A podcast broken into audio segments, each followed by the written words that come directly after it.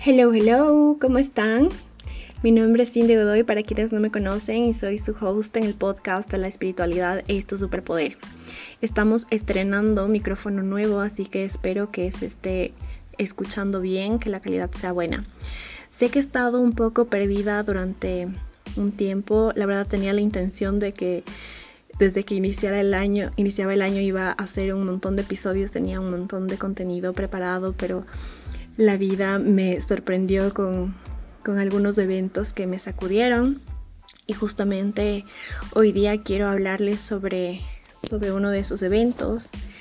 Y mm, este episodio justamente quiero dedicárselo a, a un ser que yo amo con todo mi corazón, que como habrán visto en el título se llamaba Roberto y fue mi animalito de compañía durante 13 años tuve la fortuna de, compartir su vida, de ser parte de su vida. Era un gatito súper mágico, fue como un hijo simbólico para mí, pero más que nada fue un gran maestro. Así que en honor a él, quiero dedicarle este episodio como símbolo de gratitud y de mucho amor hacia él y sí o sí tienes que escuchar este episodio si es que tú también eres una persona amante de los animales, si es que tienes o tuviste algún animalito de compañía, te va a gustar mucho este episodio. Les voy a contar un poco sobre la historia de Roberto, sobre las enseñanzas que he tenido eh, a través de él. Y mm, justamente mañana es se cumple un mes de la partida de Roberto. Así que tengo la intención de que este episodio no, quiero que sea nada triste, más bien todo lo contrario. Quiero que, quiero que sea como un apapacho al corazón para todas aquellas personas que lo necesiten. Así que gracias por estar aquí y bienvenidos.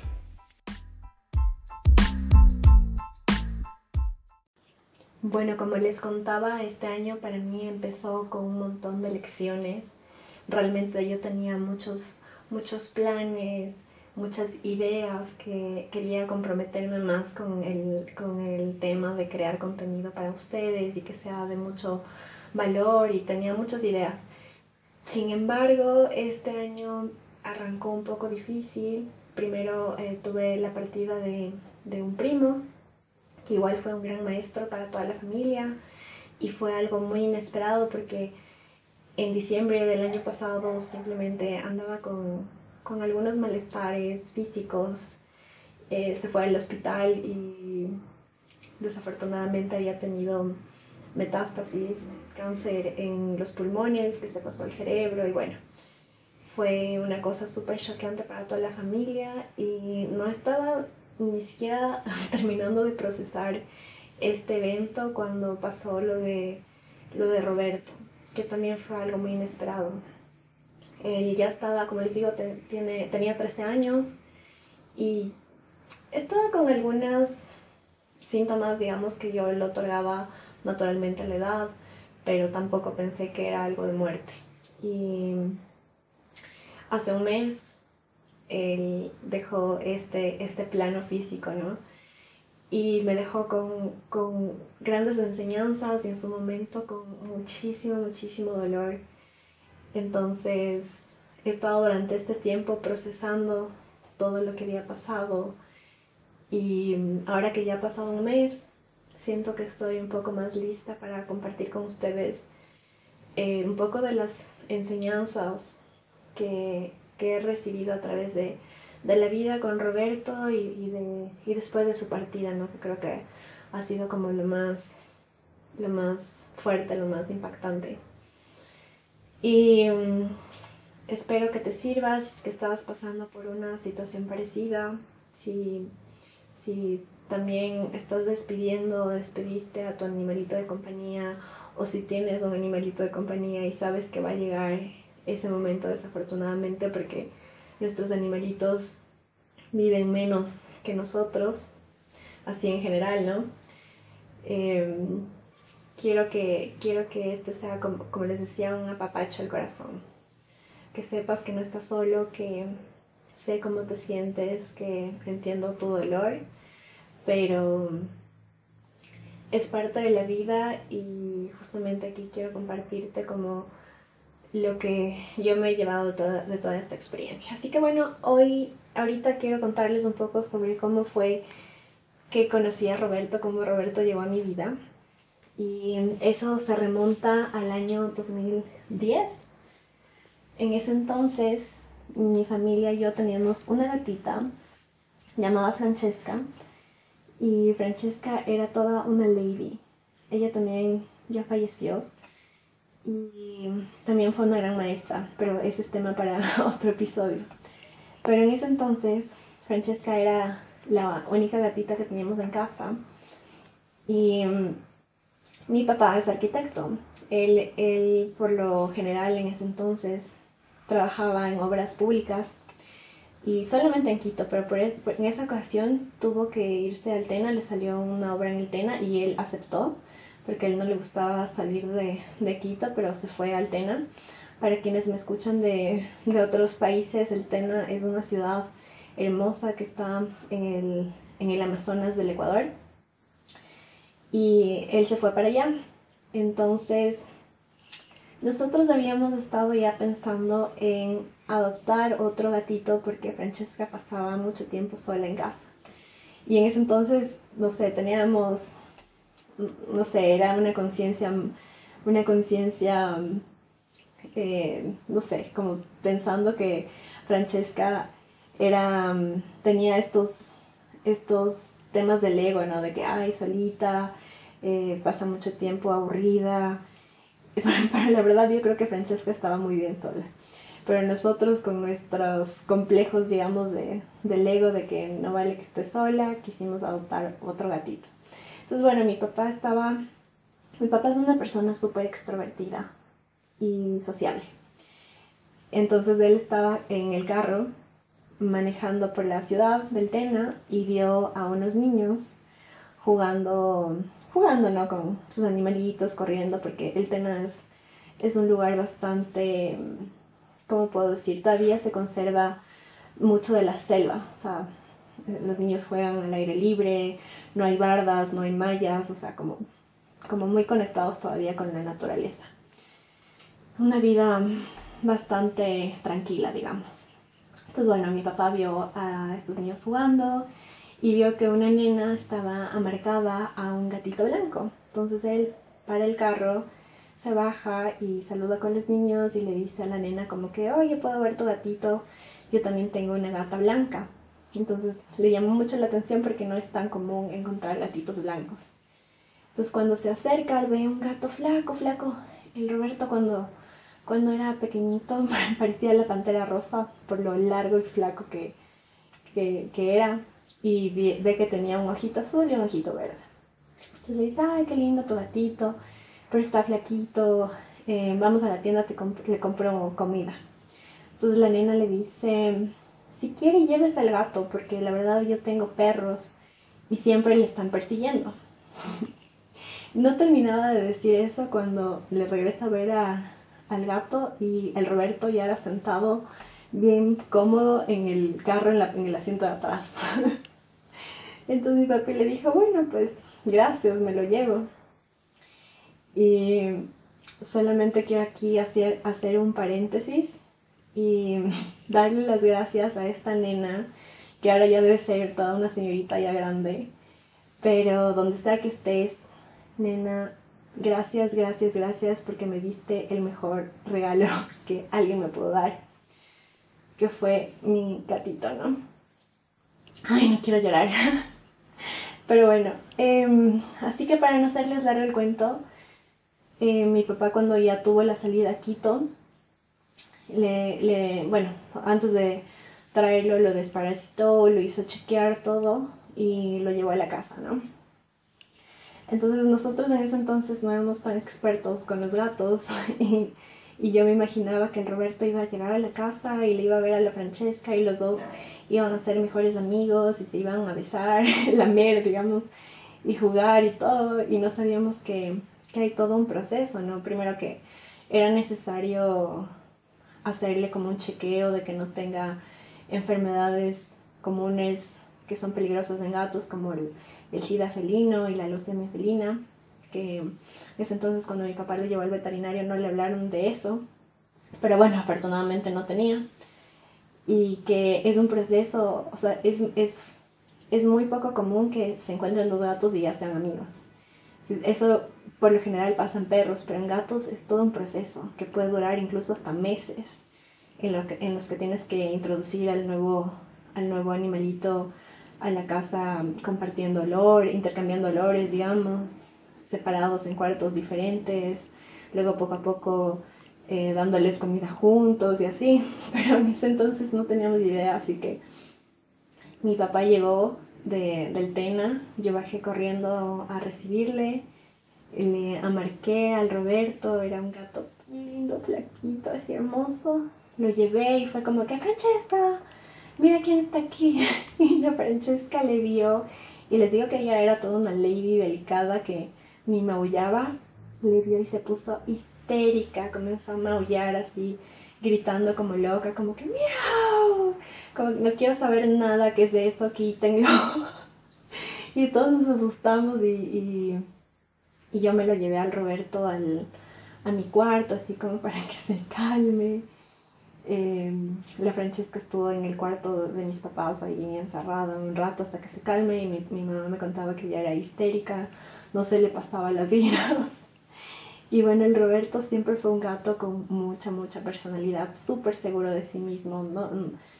Eh, como que llegó a la casa y nada que tímido, nada que despacito y curioso, no, él llegó y ya sabía que era su casa, dueño de todo, se paseó por todos los lados, se subía a las camas, entraba, abría las puertas, él sabía abrir las puertas súper pilas, súper, súper extrovertido, súper, como les digo, independiente, seguro. Y así fue como que, como, llegó el Robert a nuestras vidas. El Robert fue, fue siempre un gatito muy especial en el sentido de que se lo sentía como, como persona. O sea, no, no sé cómo, cómo explicarles. Cada gatito tiene su personalidad y ahora contando a Francesca, a Roberto, luego a los tres años llegó, a, los tres años de que Roberto llegó, llegó otro gatito, mi gatito Pancho. Les voy a dejar fotos de todos ellos en, en mi Instagram para quienes tengan curiosidad y no los conozcan. Y hace un año, un poco más de un año, llegó mi cuarto gato que se llama Dante. Y cada uno tiene su personalidad y cada uno tiene sus características que lo hacen mágico, pero Roberto puedo decirles que que fue un gatito bastante mágico en el sentido de del impacto que tuvo en nuestras vidas, en toda mi familia y, y no sé, sus conductas, no, sé cómo explicarles, pero se sentía como humano, como, como un, humano, un miembro más de la familia humano, pero mm, incluso, incluso ahora que falleció sea, durante toda la vida mis, amigos, mis familiares eran como que, ¿cómo están? ¿Qué qué ha sido de ustedes? ¿Y el Roberto? ¿Y cómo está el Roberto? No sé. Y ahora que se falleció eran, ay, lo siento mucho, mis condolencias para tu familia, o sea, no sé, no sé si me explico, pero siempre fue un gatito que se sintió como realmente como un miembro, un miembro muy, muy importante de la familia. Em,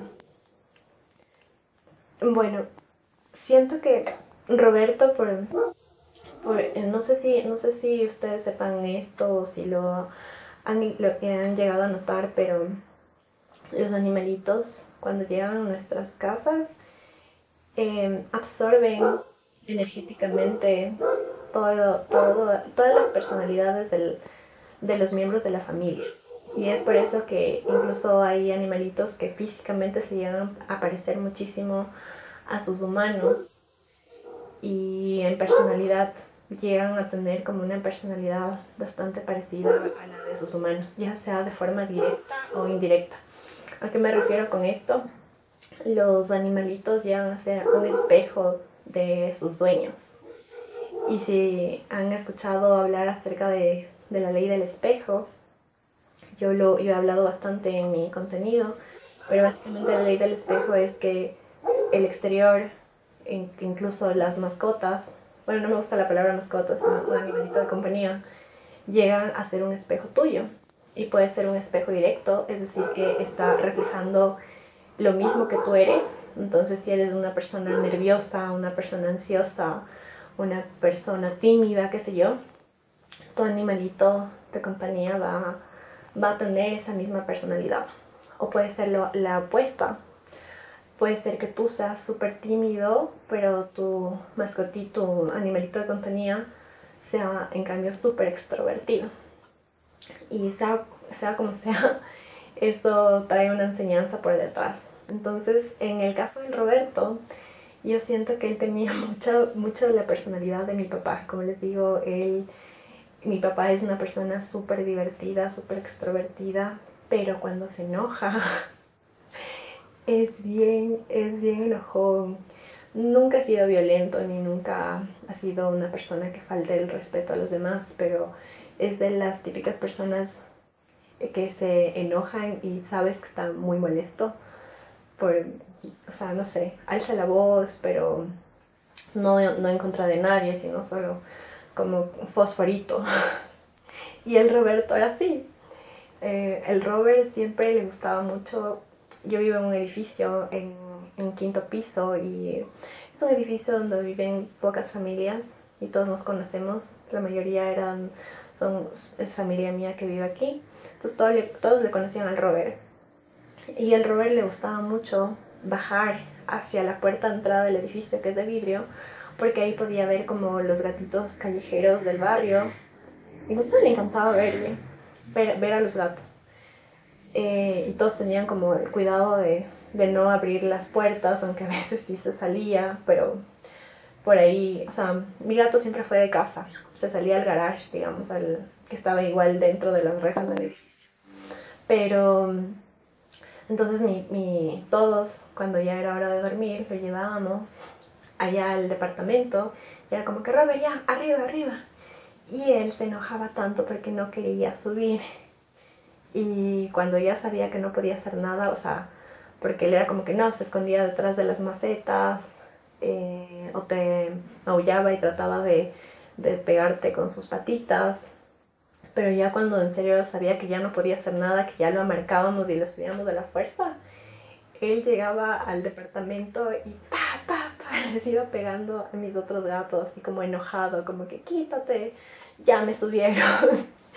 y mi papá es bastante así también, ¿no? Como que se enoja, te, te, se enoja, te manda la miércoles en el sentido de de, que se desquita con el que esté por delante, sin, sin ser violento, sin faltar el respeto, pero como que se enoja y, y el Roberto era así, me explicó. Entonces siento que el Robert eh, tenía mucho, o sea, si tuviese que elegir a quién se parecía el Robert en personalidad, yo diría que a mi papá, en el buen sentido. Y bueno, ¿qué más quería contarles como anécdota del Robert? Em, a los tres años de que el Roberto llegó, em, llegó mi, mi, otro gatito, el Pancho. El Pancho también fue rescatado. De los cuatro gatitos que he tenido, tres han sido traídos por mi papá. Mi papá es una persona que ama igual los gatos, yo creo que más o, igual que yo. Entonces este gatito lo encontramos herido, tenía la patita súper mala, lo curamos, pero a diferencia de, Ah, no, sé si llegué a contar esto, pero el, el Roberto con la Francesca nunca se lograron llevar bien.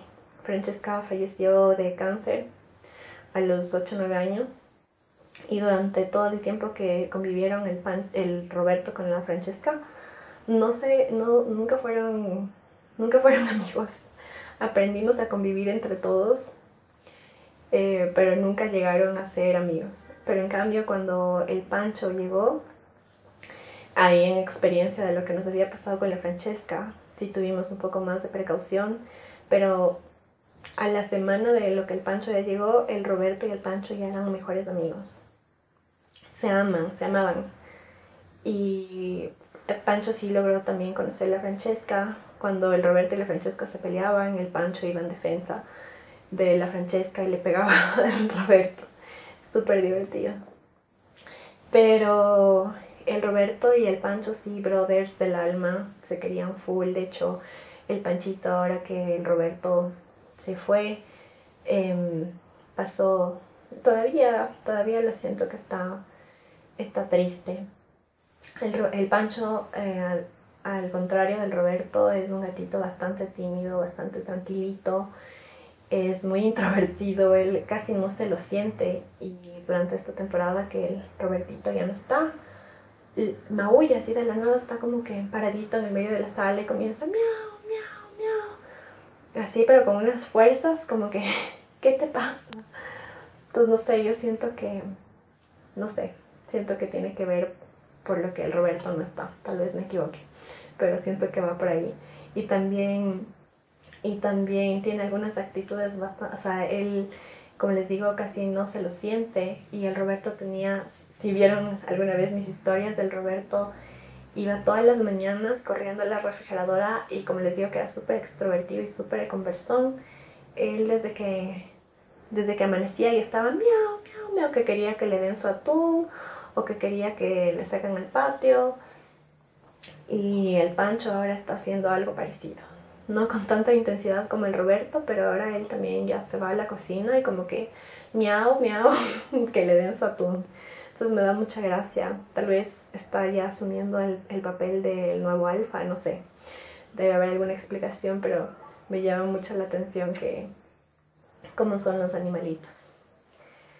Em, bueno, ahora quería contarles un poco más acerca de, de qué ha pasado a raíz de que el Robertito se fue. Em, creo que no sé si esto les he contado en algún otro episodio, pero yo siento que uno, una de las, más, de las enseñanzas más grandes que he venido a aprender es acerca de la muerte. Porque yo desde muy pequeña he tenido, he tenido mucha intriga, mucha curiosidad acerca de la muerte. Como que desde muy pequeña tengo, tengo memorias de que a mí de que yo me cuestionaba mucho acerca de qué pasa cuando nos morimos. Y em, recuerdo que me daban así como hasta ataques de pánico de, que, de, pensar en, la muerte, de que...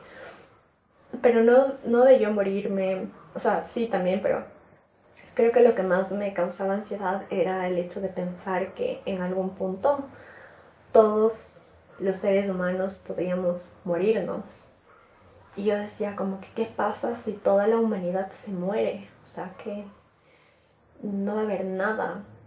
Como que la nada era lo que me causaba ansiedad. No sé si me explico, pero... Y esas dudas existenciales yo las tenía desde muy chiquitita.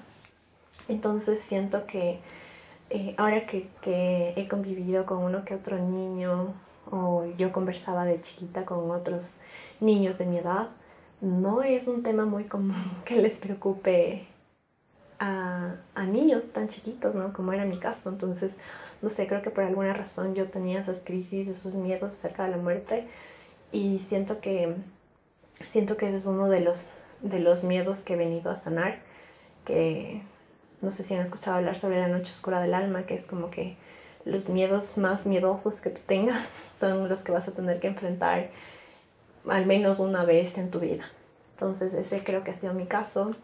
Rápidamente les cuento que años atrás igual tuve, tuve una experiencia de la partida de, un amigo que, que no fue, no, no es que compartí tantos años con él ni lo conocía tanto, pero cuando se murió él, tuve una crisis acerca de la muerte, como que he tenido varias personas en mi vida que se, que se han muerto, mis, mis abuelos, algunos amigos, pero cuando él falleció como que me cuestioné muchas cosas porque la muerte de él no fue natural, sino que él decidió quitarse la vida. Entonces eso como que me conflictuó mucho y ya les contaré en otro episodio acerca de eso, pero creo que ahí tuve una, una crisis muy fuerte con la muerte y me cuestioné muchas, muchas cosas creo que fue una semillita para, para entender lo que, lo que ahora creo que es en la espiritualidad, en que hay de que lo único que somos seres eternos y que la muerte es simplemente em, algo natural pero no es el fin sino un cambio de, forma digamos. Pero ahora con la muerte de Roberto como que volví a sentir esa misma crisis no saben el dolor tan grande que fue tener que despedirme de Roberto o tal vez sepan para quienes han vivido algo parecido, pero es, es una cosa que, que yo sentí que, que, no sé, un dolor horrible, horrible, horrible cuando tuve que despedirme de, de Robert. Él falleció a causas naturales, ya por la edad. Em, vino una temporada un poquito enfermo, se lo llevó varias veces al veterinario y ya los últimos días de vida pasó internado en el hospital. Estuvo como tres noches internado y yo esas tres noches no les explico cómo me sentía. Desde que amanecía, toda, o sea, con mis papás que también son súper... Es que nuestros animalitos son como familia, entonces desde que 8 de la mañana que podíamos ir al horario de visitas, estábamos ahí pendientes del Robert, al mediodía otra vez a visitar al Robert y a la noche también a, dejarlo dormidito porque no estaba en su casa, entonces queríamos que se sienta que estamos ahí. Entonces fue horrible y ya cuando el doctor nos dijo que no se podía hacer más, no saben, no saben, es algo que, que no, no tengo palabras para explicarles el dolor que sentí. Y creo que cuando uno tiene mascotas, animalitos de compañía, sabes que va a llegar este momento, porque en, a términos generales ellos viven menos que nosotros, pero nunca vas a estar listo, nunca van a ser el suficiente tiempo con ellos, nunca va a ser los, suficientes besos y abrazos ni momentos compartidos. Em, y cuando llegó este momento, o sea, recuerdo que incluso ya como meses atrás, que Roberto ya no estaba tan activo como él solía ser, mi papá y mi hermano le molestaban así como que, ay, esto es viejito, pero, pero con cariño, no, no como siendo malos con él sino como que le molestaban, ya estás viejo, ve, Robert. Y yo sentía así como una angustia, como de qué, no le digan eso al Robert, el Robert va a vivir como 30 años más. Porque me daba pánico pensar que el Roberto se, se podía ir. Pero bueno, llegó, llegó este momento que fue desgarrador, como les digo. Y tienes que vivir las fases del duelo, ¿no? no, te las puedes saltar, tienes que, y no es algo lineal, o sea, ahí, digamos, en psicología se conoce como las cinco etapas que, vamos a ver si me acuerdo, es como la negación, luego la aceptación, luego la negociación, em, por ahí alguna más, y luego como que ya la resignación, como que ya, lo, dejas ir, digamos. Y no es algo lineal, sino que un día puedes estar en negación y luego te pasas a la resignación y luego vuelves otra vez a la negación y luego aceptas y, estás así, ¿no? Entonces tienes que vivir ese proceso y no hay un tiempo, un tiempo mm, correcto e incorrecto que, que dure. Y durante ese tiempo que yo estaba viviendo de duelo, me cuestionaba siento que me que lo que más me cuestionaba era como que ¿y dónde está el Robert ahora? Porque por mis creencias espirituales, em, que fue parecida a la crisis que yo tuve con este amigo que les cuento que de años atrás, yo ahí tuve como que nació mi, mi fe hacia, hacia que somos eternos y que la vida la vida en este planeta puede acabarse, pero seguiremos, seguiremos eh, existiendo en otras dimensiones hasta que volvamos a la fuente. Pero nunca me había cuestionado con los animalitos. O sea, sabía que eran como producto igual de, de Dios, pero no sé, sentí como la mayor incertidumbre de, de voy a volver a ver a Roberto. Y sé que eso es una pregunta que, que viene más del ego, ¿no? Como que tiene la necesidad de, de, o más bien dicho, como este miedo a la separación, ¿no? Pero esa era como lo que más me, lo que más me cuestionaba. Entonces, bueno, a raíz de, a raíz de, de, que empecé como a cuestionarme esto, yo recuerdo que cuando tuve esta crisis con este amigo que les cuento, me leí mucho material acerca de la muerte. Y estaba obviamente más enfocado hacia las almas humanas, ¿no? Pero en esta ocasión quise buscar como material acerca de, de las almas de los animalitos. Entonces les voy a compartir un poco acerca de lo que, de lo que, de las, de las enseñanzas que encontré y con las que más sintonizo y que me parecen súper lindas. Em, principalmente quisiera recomendarles dos libros. El uno se llama Muchas vidas, muchos maestros, que es un libro que habla acerca de las de las, de las reencarnaciones, ¿no? de, de vidas pasadas. Es un libro de un psiquiatra que em, era así súper racional y y que no creía en este tipo de cosas, ¿no? Como más científico, digamos. Y gracias a una regresión que él hizo a una paciente y regresó a una vida pasada, es que se abrió a temas más espirituales y él, digamos, se convirtió en una persona espiritual y en este libro relata acerca de, de, de las experiencias que tuvo con las regresiones de sus pacientes, ¿no? Súper, súper lindo. Este libro yo me lo leí como en agosto del año pasado por primera vez. Y ahora que el Robertito se fue, como que me ayudó, fue como una semillita que me ayudó a entender lo que, lo que luego fui descubriendo. Y el otro libro que les quiero recomendar se llama Nunca es el final de Alex Racco. Igual esto se los voy a dejar en, un post de Instagram. Pero este autor igual te relata como, este autor me parece que era como un empresario igual súper analítico, súper científico, que no creía en nada de estas cosas, pero tuvo una experiencia con una regresión a causa de una enfermedad que él tenía y como que se transformó también en una persona súper espiritual.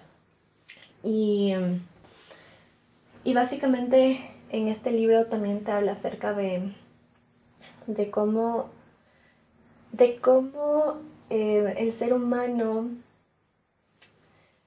cree que, a ver, ¿cómo, cómo les proceso esto? Todos, todos, los, todos los seres humanos, todas las almas de los seres humanos tienen como un plan de vida, ¿no? Que son como, para quienes quedamos en esto, tú tienes tu, de hecho hay otro libro que se llama El plan de tu alma, ¿no? que mm, tú vienes acá con la intención de evolucionar y, eliges a las personas con quienes vas a convivir en, durante esta vida, eliges tus padres, eliges el país donde vas a vivir, eliges tus, tu pareja, eh, en base a las lecciones que en esta vida tú quieres aprender. Y yo como que, por eso es que yo eh, tengo tengo este podcast porque me gusta compartir mucho acerca de estas enseñanzas espirituales que, que voy aprendiendo, pero siempre como que pensé que eran exclusivas de, de, los seres humanos, a pesar de que nosotros también somos animales. Pero ahora entendí que al igual que nosotros, los animalitos también tienen su plan de el plan de su alma y ellos también continúan con su evolución. Y creo que esa ha sido como la enseñanza más importante que he recibido a través de la partida de Roberto. El volver a conectar con, la muerte, eh, con este miedo que tenía la muerte. El volver a conectar con, esa verdad que, que yo la siento que es verdad, pero que la había puesto como exclusiva de los seres humanos y ahora entiendo que, que los animalitos también tienen el plan de su alma. Y al igual que, como les digo, nosotros hicimos los pactos de con nuestros padres, con nuestros amigos, con nuestros hermanos, también hicimos los pactos con nuestros animalitos de compañía. Y ellos también vienen acá a aprender lecciones. Y nosotros también fuimos maestros para ellos y ellos también fueron maestros para nosotros.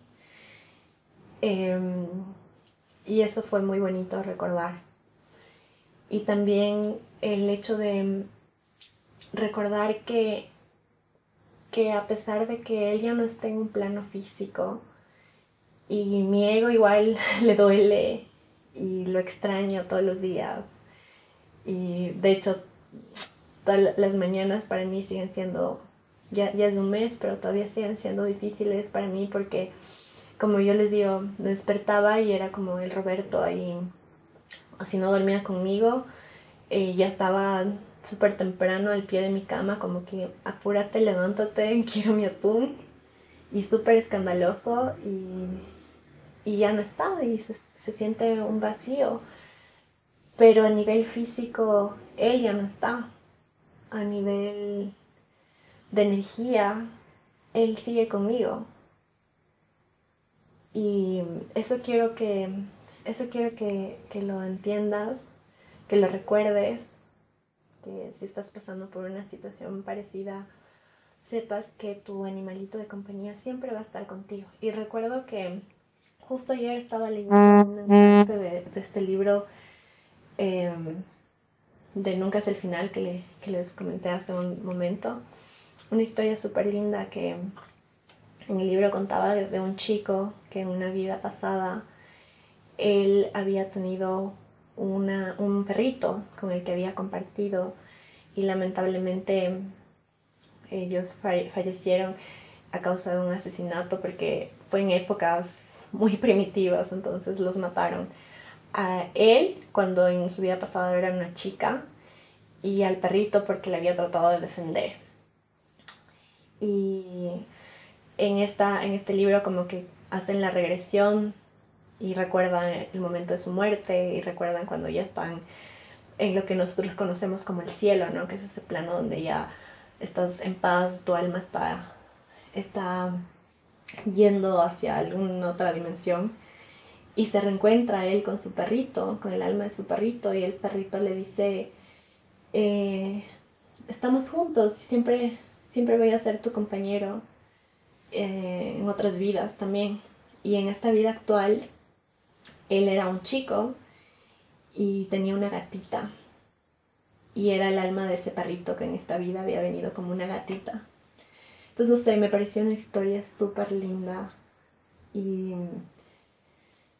y sentí gratitud y sentí que no era un adiós como yo lo estaba sintiendo, como que nunca más, tal vez nunca más lo vaya vaya a volver a ver a Roberto, sino como que la vida me dijo, tranquila, quédate tranquila, Robert ahorita está viviendo su proceso, no tengo la seguridad si en esta vida lo vuelva, lo vuelva a conocer en forma de otro animalito o si en otra vida nos volvamos a juntar, pero sí sé que él sigue existiendo y está siguiendo su camino y que en el plano físico tal vez ya no estemos, pero Él está conmigo en mi corazón. No sé, no sé si me explico, pero eso me hizo sentir mucha, mucha paz. Esa, esa creo que fue una de las lecciones que, que más me ha llegado y que más he estado asimilando. Todavía no, no, termino de, de poner en palabras todo lo que estoy procesando, pero les iré compartiendo más adelante. Y siento que otra lección que importante que he tenido a raíz de a raíz del rover es, es acerca del amor incondicional y esto es algo que se habla mucho acerca cuando, cuando se tienen animalitos de compañía, ¿no? Que los perros y los gatos, los animales en general, eh, sientes el amor incondicional. Y siento que ahora lo entiendo más que nunca. O sea, cuando yo recuerdo que, que cuando hacía meditaciones o hacía ejercicios que te dicen como que eh, trae a tu mente un recuerdo donde estás súper feliz, donde te sientes amado, o algo que simbolice como amor para ti, como para llevar la meditación con esa energía, ¿no? Para mí siempre eran mis gatos, y en especial el Roberto, como que siempre se me venía la, la carita del Robert, porque para mí, o sea, si tengo que, si tengo que intentar describir qué significa el amor incondicional, sería mis, mis gatos. El Robert en especial. Perdón si me atoro, es que estoy... Me olvidé de traer un vasito de agua y ya cuando hablas bastante tiempo como que me estoy quedando ronca. Pero bueno. Entonces yo siento que, que mis gatos, y seguramente a ti te pasa lo mismo con tus animalitos de compañía, entiendes lo que verdaderamente es el amor porque ellos no te piden nada a cambio. Lo único, o sea, es, como, como el amor, la energía de amor hecho materia, eh, como que una representación en la tierra de lo que es el amor. Eso para mí son los animalitos. Y en mi vida lo que simbolizaría el Robert. Como que siento que algo que tengo que agradecerles a mis gatos y al Robertito es que a través de ellos he conocido lo que verdaderamente es el amor incondicional. Y, y claro que yo amo mucho a mi familia, a mis papás, a mi hermano, a mis amigos. Em, pero ese amor incondicional siento que lo he logrado experimentar a través de mis gatitos. Y aquí tal vez voy a hablar de un tema un poco controversial, pero Sé que muchas personas hablan acerca de que uno no conoce el amor incondicional hasta que tengan hijos, porque de hecho es una conversación que tuve hace poco con algunas personas. Yo la verdad no sé si en algún punto de mi vida vaya a tener hijos, pero siempre me ha chocado, y no estoy cerrada, o sea, ya se lo dejo a Dios. Pero en este momento de mi vida no tengo hijos ni planeo tener hijos. Eh, y siempre me ha chocado mucho esa creencia de que solamente los padres entienden lo que es el amor incondicional. Y siento que es una creencia que viene mucho del ego. Y no dudo que si tú eres un padre que ama mucho a sus hijos, en serio eh, sepas lo que es el amor incondicional. Pero no creo que sea algo exclusivo de la gente con hijos. Em, porque igual es relativo, ¿no? Hay padres que son padres y, no son nada pendientes de sus hijos. Y hay padres que en serio sí aman muchísimo a sus hijos. Pero sea cual sea la realidad de cada uno, eh, si tú eres padre y estás muy feliz siendo padre y disfrutas tu paternidad y amas muchísimo a tus hijos y gracias a ellos entendiste lo que, lo que es el amor incondicional, me alegro muchísimo por ti porque ese es el camino que era necesario para ti que conectes a ese amor incondicional, pero no es exclusivo. Yo siento que, que a través de estos seres tan maravillosos que son los animalitos, he podido comprender lo que es el amor incondicional también. Y no quiero, no quiero que suene irrespetuoso para nadie, porque sé que no debe ser lo mismo perder un hijo que perder un, un animalito de compañía, pero a lo que voy es que hay muchas maneras de conocer lo que es el amor. Y realmente cuando tú logras entender el amor incondicional, no solamente, no solamente lo vas a sentir con las personas o seres de tu entorno, sino que va a ser un amor que se expande hacia la humanidad, que puedas sentir amor incondicional por el cajero del supermercado o por el presidente de tu país, qué sé yo. Ese es el verdadero amor incondicional. Pero siento que a raíz de, de, estar conectado, de tener en mi vida animalitos, he logrado expandir esta conciencia de amor incondicional. No sé, no sé si me estoy explicando. Pero esa es otra de las lecciones que, que siento que he aprendido a raíz del Robert y de mis otros gatitos. Y bueno, em, no quiero que este episodio se haga demasiado largo. Ya estoy viendo que vamos como más de 40 minutos. Así que simplemente ahora quiero compartir con ustedes un poco un poco de de un poco de las conclusiones finales, digámoslo, digámoslo así. Entonces, uno sería que em, digamos unos mensajes finales y es que si, si en tu vida ahorita tienes animalitos de compañía, em, quisiera decirte que aproveches cada momento que pases con ellos, que sea tiempo de calidad realmente dedicado, dedicado a ellos. Siento que una de las cosas que, que más paz me trae, me dio cuando Roberto se fue, es que yo amé infinitamente al Robert, como, como se habrán dado cuenta, y yo agradecía todos los días, sobre todo en estos últimos años, agradecía mucho el tener, en tenerles a ellos, a mis gatitos, eh, en mi vida.